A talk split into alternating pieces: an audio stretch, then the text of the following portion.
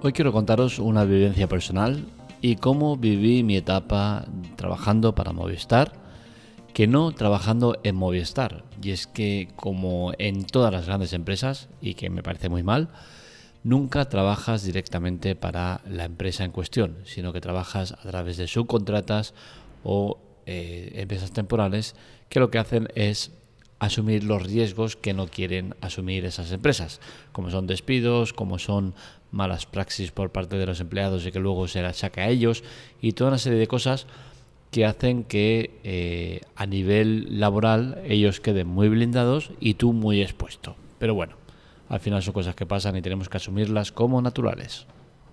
Yo soy de los que piensa que al final en la vida el trabajo lo que te tiene que dar es satisfacción personal. A veces es un trabajo más remunerado, menos, más agradable, menos, pero al final es importante irte con esa sensación de haber hecho las cosas bien, estar bien contigo mismo. Y a mí ese trabajo para Movistar me dio esa satisfacción personal.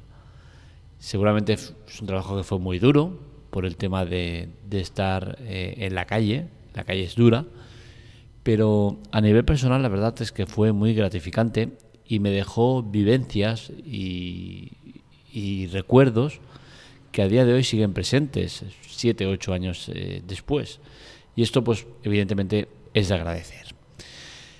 Voy a contaros todo lo que es la experiencia vivida, eh, cosas buenas, cosas malas que hubieron, que son muchas, para que entendáis que posiblemente a día de hoy estén pasando todavía cosas parecidas y que ya va siendo hora de que se cambien. La empresa para la que trabajaba era una de las muchas que hay de marketing y publicidad y bueno, son empresas que se dedican a coger eh, pues campañas de, ciertas eh, compañías, en este caso Movistar, que es para la que me ficharon a mí. Bien, el trabajo era eh, picar puerta a puerta y conseguir el máximo de contratos para, para Movistar. fue una buena experiencia porque digamos que la oferta comercial que teníamos era muy interesante. Y al final, si tú conoces el producto, conoces el mercado, conoces la competencia, si conoces cómo entrar a la gente, tienes mucho ganado. No todo, pero mucho ganado. Y para qué nos vamos a engañar, no es por tirarme flores, pero la verdad es que lo tenía muy bien organizado, tenía eh, una buena eh, manera de entrar a la gente. Eh, iba con un cable de fibra y un cable de, coaxial de, de, de Vodafone eh, para hacer mi presentación y eh, principalmente iba a conseguir como mínimo una portabilidad al día de, eh, de, eso, una portabilidad, ya lo decía bien. ¿Por qué una portabilidad? Pues porque el conseguir que alguien se pasara de, Movistar de ADSL a fibra te lo pagaban de una manera, pero si conseguías una portabilidad te lo pagaban mucho más, era mucho más dinero que, el que ganabas por las portabilidades y en mi caso pues tenía mucha facilidad para conseguir portabilidades de Vodafone. ¿Por qué? Porque Vodafone tuvo la mala idea de eh, hacer su despliegue de fibra llevando la fibra hasta un punto y de ese punto hasta los domicilios con coaxial. ¿Eso qué hace? Pues que estés engañando al cliente porque no le estás dando fibra. Sí que es cierto que es una cosa parecida a la fibra y al final, eh, a modo práctico, para el 90% de la gente no hay apenas diferencia. Pero ¿qué sucede? Que eh, te están engañando y desde el momento que te engañan, pues es una vía interesante para poder entrar. Y es por eso que yo iba por el cable de fibra óptica de Movistar y con el cable supuestamente de fibra óptica de Vodafone, que no lo es, porque es un coaxial. Entonces a la gente cuando te decían, no, sí, yo estoy con Vodafone, y decías, sabes que no tienes fibra, ¿no? Ah, ¿Cómo que no tengo fibra? Mira que que tengo fibra. Y, le enseñabas el cable, pues ya le rompías el esquema. Y ya cuando ellos mismos comprobaban de que realmente su cable era el gordo y no era el fino, pues eh, a la mayoría pues les entraba el disgusto, el malestar, el me han engañado y el trae para aquí que te firmo lo que haga falta. Y al final, si a todo eso le sumamos que nuestra oferta comercial era muy buena, de hecho, eh, no recuerdo exactamente, creo que era la fibra 50 y estaba a, a 48 euros cuando en Vodafone y, y en Menta, no creo que era ya, era No sé si ya estaba como ahora uno, no creo que estaba como uno, no sé. Eran 50, ¿no? También estábamos en 48, 2 euros más baratos, siendo Movistar, que es la gran empresa y tal, pues al final era fácil conseguir portabilidades. Eh, yo aparte iba mucho más allá, ¿no? Y me gustaba preocuparme por la gente, por el, por cómo había ido la instalación, si estaba contento con el servicio. Y para todo ello les daba mi tarjeta, mi tarjeta personal, porque al final la empresa, como muchas, pues usan estrategias que son un poco feas, ¿no? Y es que tú vas a hacer puerta a puerta, dejas tu tarjeta eh, y ¿qué sucede? Pues que el teléfono que te da la empresa es rotativo. Con lo cual cosa ellos te dan eh, un teléfono eh, que es el mismo para todos, que es la centralita y de ahí ya van desviando pues lo que quieren. ¿Qué sucede? Pues que si tú has hecho un cliente y ese cliente llama ese número para decir, oye, pues mira, me lo he pensado y me interesa. ¿Qué hace la empresa? Pues se lo queda, se lo adjudica como ellos mismos y ahí no ha pasado nada. Esto evidentemente es una mala praxis, es una cosa que no se debe hacer, pero que sucede. Pues bien, para que no pasara eso, yo fui muy perro y lo que hice fue comprarme una tarjeta prepago y el número de teléfono pues lo asocié a una tarjeta personalizada que daba a los clientes. En caso de que el cliente quisiera la fibra, pues me llamaba a mí directamente y gestionaba el tema. ¿Por qué haces esto? Pues que al final ves venir por dónde van los tiros y tomas medidas al respecto. Lo mismo que, por ejemplo, Movistar también es muy perra y lo que hacía era muchos de los contratos que les dábamos, de los que haces al día, tú haces el reporte de los contratos que has hecho y ellos los introducen en el sistema para validarlos. Y al día siguiente, dos días, tres días, pues te dan la confirmación conforme que el contrato ha sido validado con éxito y que está todo correcto y que te dan tu comisión. Pues lo que hacía Movistar en muchas ocasiones era decir que ese contrato no era válido porque ellos ya habían contratado con el cliente anteriormente. Algo que cuando te lo hacen una vez dices, bueno, dos, vale. Pero la tercera ya dices, vamos a ver qué pasa. Llamas al cliente y evidentemente ahí nadie ha llamado a ese cliente, eres tú el primero. Y a las sucesivas veces que haces eh, los contratos, pues ya estás seguras de preguntarle, oye, ¿ha contratado contigo alguien de Movistar? Tal. No, perfecto. Y te lo anotas. Y luego, pues cuando te lo hacen, vas a tu superior y le dices, oye, Movistar me está quitando los clientes porque estos los he hecho yo y dicen que han sido ellos. Y, tu superior, como son unos vendidos, y ojo, lo critico pero lo entiendo, ¿vale? Es la empresa que te da de comer, pues tú aceptas lo que te echen. Pues como son unos vendidos no hacen nada. Y esa mala praxis, pues al final, pues te hace ver que el sistema, pues no es lo, lo bueno que tendría que ser. Y evidentemente, si tú has hecho un contrato, te lo tienen que validar y ser tuyo, porque no está bien que tú hagas la faena y otro se lleve eh, la recompensa. Y en esa época, pues eso se llevaba mucho. A ver, a mí me lo hicieron, eh, creo que me lo hicieron con dos portabilidades y alguna que otra eh, alta de fibra. No fue exagerado, pero claro, cuando te están pagando, pues creo que eran a 50 euros la portabilidad y tal, pues te jode bastante, ¿no? Y eso pues mina la moral del trabajador y hace que, que te desanimes, ¿no? Eh, la empresa, ¿por qué hacía eso de los teléfonos? Pues eh, la conclusión fácil de, por qué lo hacían es porque eh, muchos trabajadores dejaban el trabajo. Otros, hoy estoy enfermo, no me interesa ir. Otros los despedían por no hacer bien su trabajo. Otros se iban voluntariamente. Al final era un trabajo que era muy rotativo y al final el que tú le des un teléfono a una persona y sea eh, intransferible, si le pasas el teléfono al siguiente que entra en su puesto, pues las llamadas las está recibiendo él y, es un poco injusto, ¿no? Por esa parte lo entiendo, pero yo en mi caso soy una persona responsable, eh, hacía bien mi trabajo y no tenía intención de irme. Todo lo contrario, quería quedarme de manera fija. Con la cual cosa, por eso puse tierra de por medio y la verdad es que fue bien la cosa. Mm, el objetivo de la empresa. Cualquier trabajador que entra en una empresa entiendo que como objetivo busca quedarse el máximo tiempo posible y conseguir una estabilidad.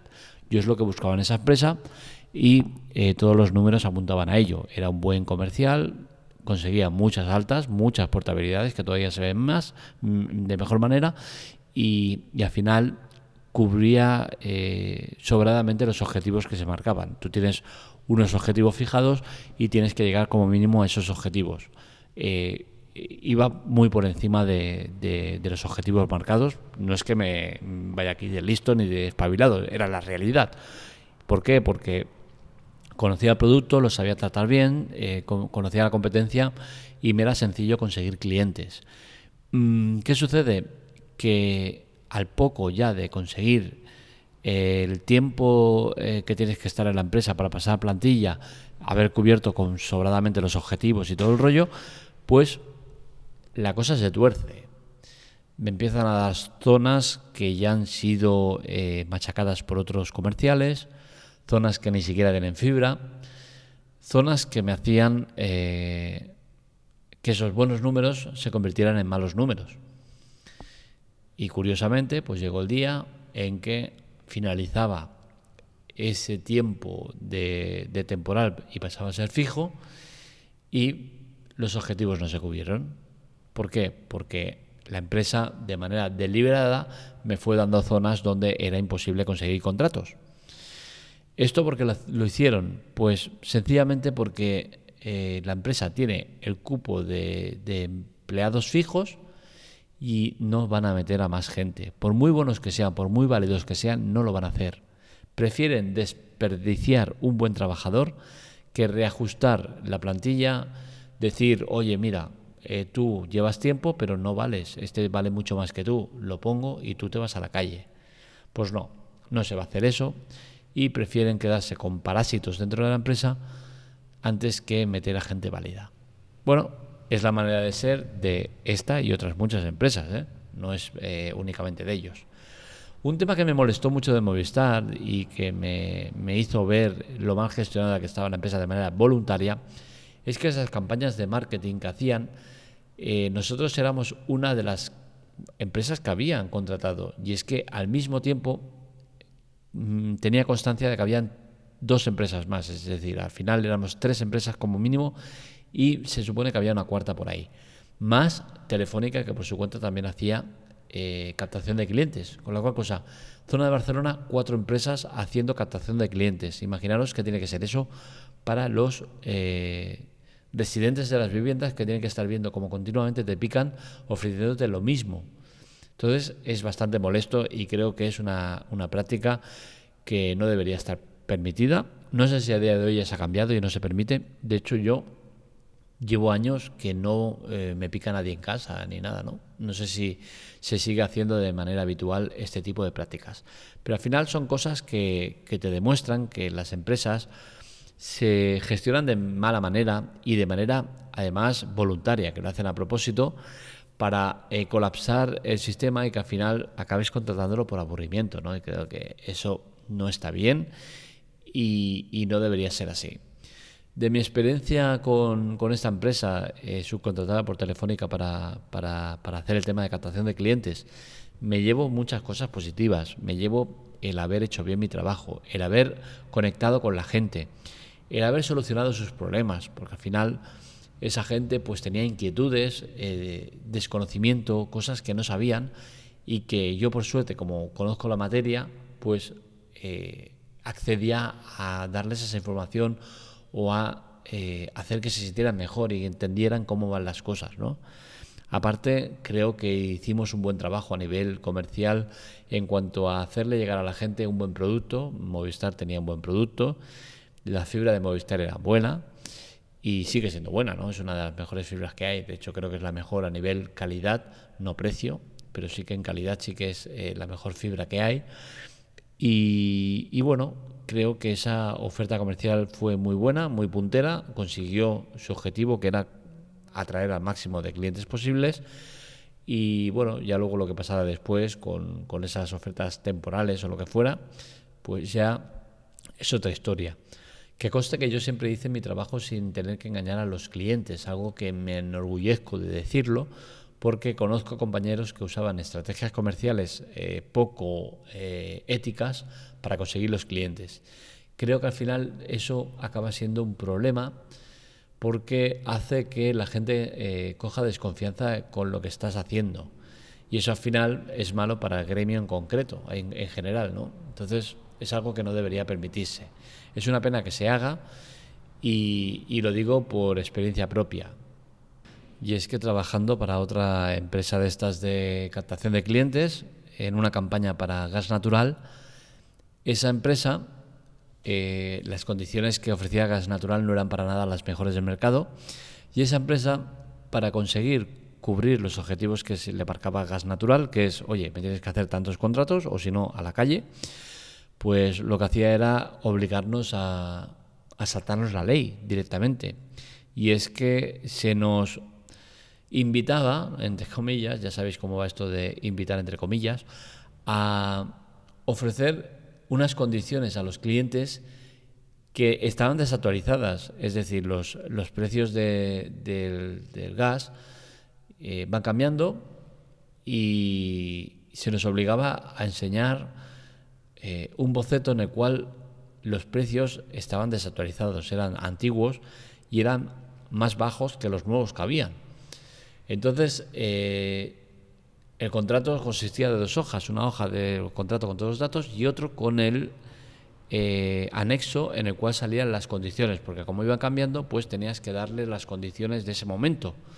Pues bien, a nosotros nos invitaban a que firmaran el contrato y el anexo no lo firmaran, que lo hiciéramos nosotros. ¿Por qué? Para darle cambiazo y meter el de las condiciones nuevas. Es alucinante, evidentemente denunciable y, quizás lo debería haber hecho en su día. Pero al final, como las leyes son malas y es eh, mm, darte contra una pared, pues lo que hice fue lo más ético y es negarme a firmar ningún contrato de ese estilo. Evidentemente ya os imagináis cuál fue eh, el paso siguiente, ¿no? La empresa me puso de patitas en la calle por no cubrir los objetivos. Pero lo que tengo claro es que no voy a engañar a la gente para conseguir que me firmen un contrato y con eso ganarme mi comisión. Me parece mal, me parece poco ético y me parece que estirarse piedras a tu propio negocio. Si tú tienes un negocio en el cual eh, tienes campañas de publicidad, eh, de captación de clientes, si invitas a tus trabajadores a usar técnicas ilegales para conseguir los contratos, lo más posible es que a medio o largo plazo tu empresa acabe siendo un desastre. Así que esa es mi experiencia comercial en, manos de Movistar y de muchas otras. Experiencias interesantes, enriquecedoras a nivel personal, pero que son durillas. ¿Para qué nos vamos a engañar? Es duro y sobre todo en épocas como la de ahora, ¿no? Con el COVID, con la desconfianza de la gente, eh, es una, faena, complicada. Eh, poco más que añadir. Deciros que que como siempre eh, esto y otros artículos los encontráis en la teclatec.com que para contactar con nosotros tenéis redes sociales, Twitter, Telegram, TikTok y demás en arroba la teclatec y para contactar conmigo en arroba marmería. Os recuerdo también que estamos con el tema del nuevo eh, podcast, la nueva web spoileroff.com, una web sobre series y cine que está feo que lo diga yo porque soy el que la hace, ¿no? Pero tiene muy muy buena pinta y de hecho ya ha arrastrado a la Tecla a que tenga la misma plantilla, el mismo diseño que Spoiler Off, por eso el cambio. Así que ya sabéis, pasar por ahí, que está muy interesante y le estamos poniendo mucha, mucha ilusión. Un saludo, nos leemos, nos escuchamos.